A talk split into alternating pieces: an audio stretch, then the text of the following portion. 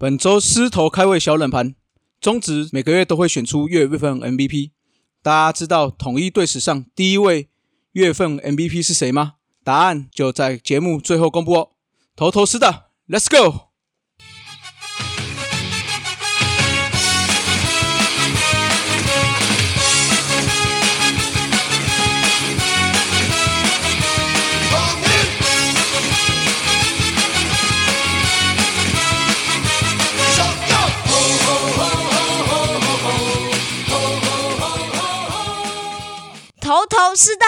猛狮战报，光头给你报一报。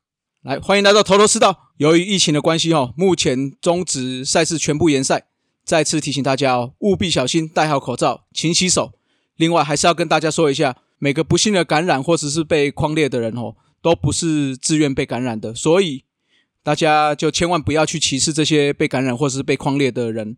最近大家都说同岛移民嘛，确实，哈。病毒是不看你有没有钱，或者是看你帅不帅、美不美哦，所以人人都是有可能成为被感染者的。所以做好防疫，大家同舟共济，相信疫情很快就会受到控制啦。大家生活也可以很快的恢复正常了。至于本周的节目哈，本来是想说，哎，是不是停停更一下？但是为了我们大统一的市民们嘛，所以还是来做一点内容吧。毕竟大家在家也是没有事，所以就请大家多多宣传我们的节目了。多听 podcast。那至于节目内容，我们就来聊聊一些古早味吧。就从统一元年开始聊起，也让一些新一点的球迷能够多了解一下统一。那如果你的朋友是刚入门棒球、刚看棒球的，也可以试着看看能不能让他加入我们这个历史最悠久的传统强队了。好，来到了一九八九年哦，中职开始筹备职棒。那一开始已经有了兄弟跟魏权的确定的加入。兄弟的老板洪腾胜的邀请之下，统一企业也加入了中职。第四队则是临时成军的三山虎。那题外话提一下哈，由于他们是临时成军的嘛，所以是召集了各路的人马。大家也知道啦，当一个团体哦，来自各路人马的集结，说好听一点哦，是来自四面八方的好手，但是没有整合好，就会变成比较难听的杂牌军呐。也因此哦，三山虎始终有所谓的派系问题，所以到后来。当有千赌案爆发的前期，黑虎事件始终是逃不出这个球迷间的讨论啦。那回到我们统一后，某种程度上也是算临时成军啦。但是初期在人员不足的时候，先找的球员大都是当时在南部为主要基地的台电，包括球队初期的主力啊，杜福明、曾志珍、宋荣泰等等。所以比起三商来讲，这支临时成军的统一也算是比较有一个球队的概念了。不过初期来说，哦。临时成军的整合度不够好，所以在上半球季我们就一直处于的垫底的状态，更有这个八连败的惨况。这个部分哦，可以去听一下真宫跟梁舍的台北市立棒球场，他们有提过那一段。那而在下半球季，先是有我们的大炮领队之称的郭俊南领队哦，极力争取被棒协禁赛的罗敏清还有陈正贤的解禁。那由于球员的不足跟兄弟的借将哦，我们就借了陈炫奇哦，那吴林练。那如果是对于这个罗敏清还有陈正贤被棒协禁赛的事件哦，我们再找时间来聊啦。那就在这些刚刚讲过这些新的战力整合加入之后，统一的下半季就有好一些啦。那也让我们统一在元年免于垫底了。职棒元年的战绩吼，我们上半球季是十六胜二十九败，在上半季是垫底的。下半球季二十一胜二十败四和，下半球季是排名第二，所以年度的总成绩在。三十七胜四十九败跟四和，全年度排名第三。那元年的冠军大家都知道嘛，就是魏全龙了。亚军的话就是三山虎，垫底的话就是兄弟象了。那来练一下哈，我们当年在职棒元年的球员名单。如果有私迷啊，想要了解其中哪几哪些球员，也可以来信或留言。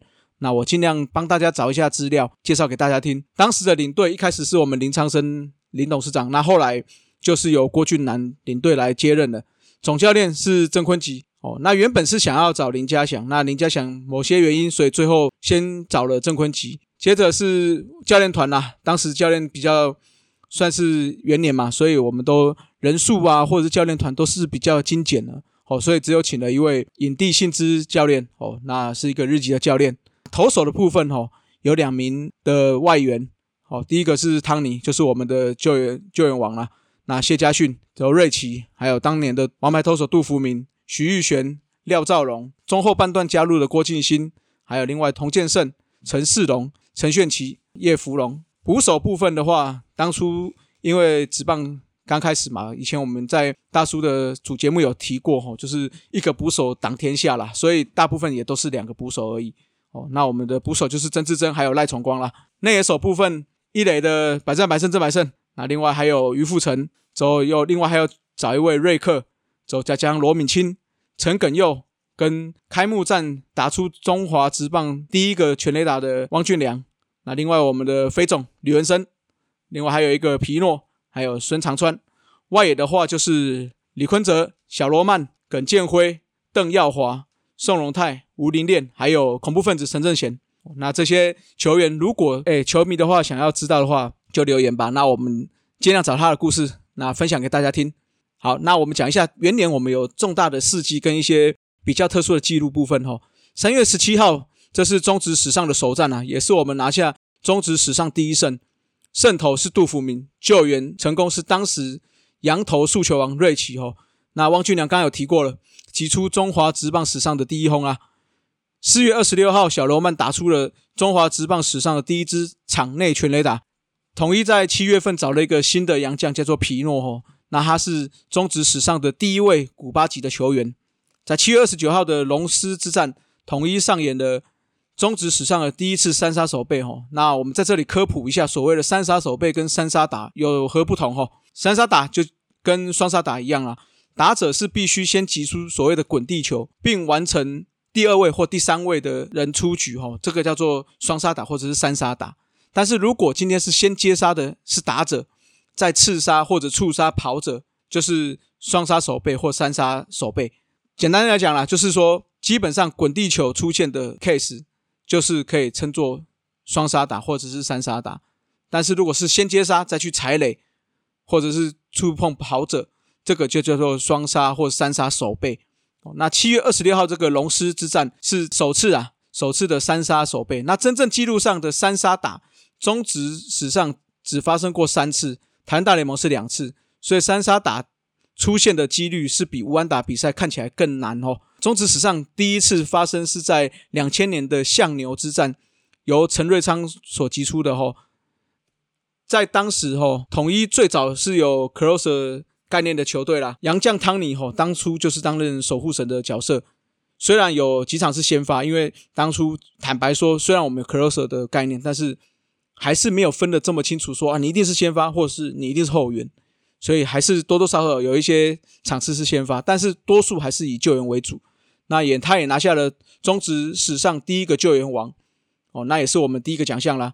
最后，他就以九场救援成功，十九个救援点拿下救援王。后，那大家就会觉得很奇怪啊，什么？诶，为什么九个救援成功，可是他有十九个救援点呢？因为当初的计算方式是这样：如果你是用救援方式拿到了胜投，也是会有救援点，所以他有十场的救援点，再加上九场的救援成功，所以加起来总共是十九个。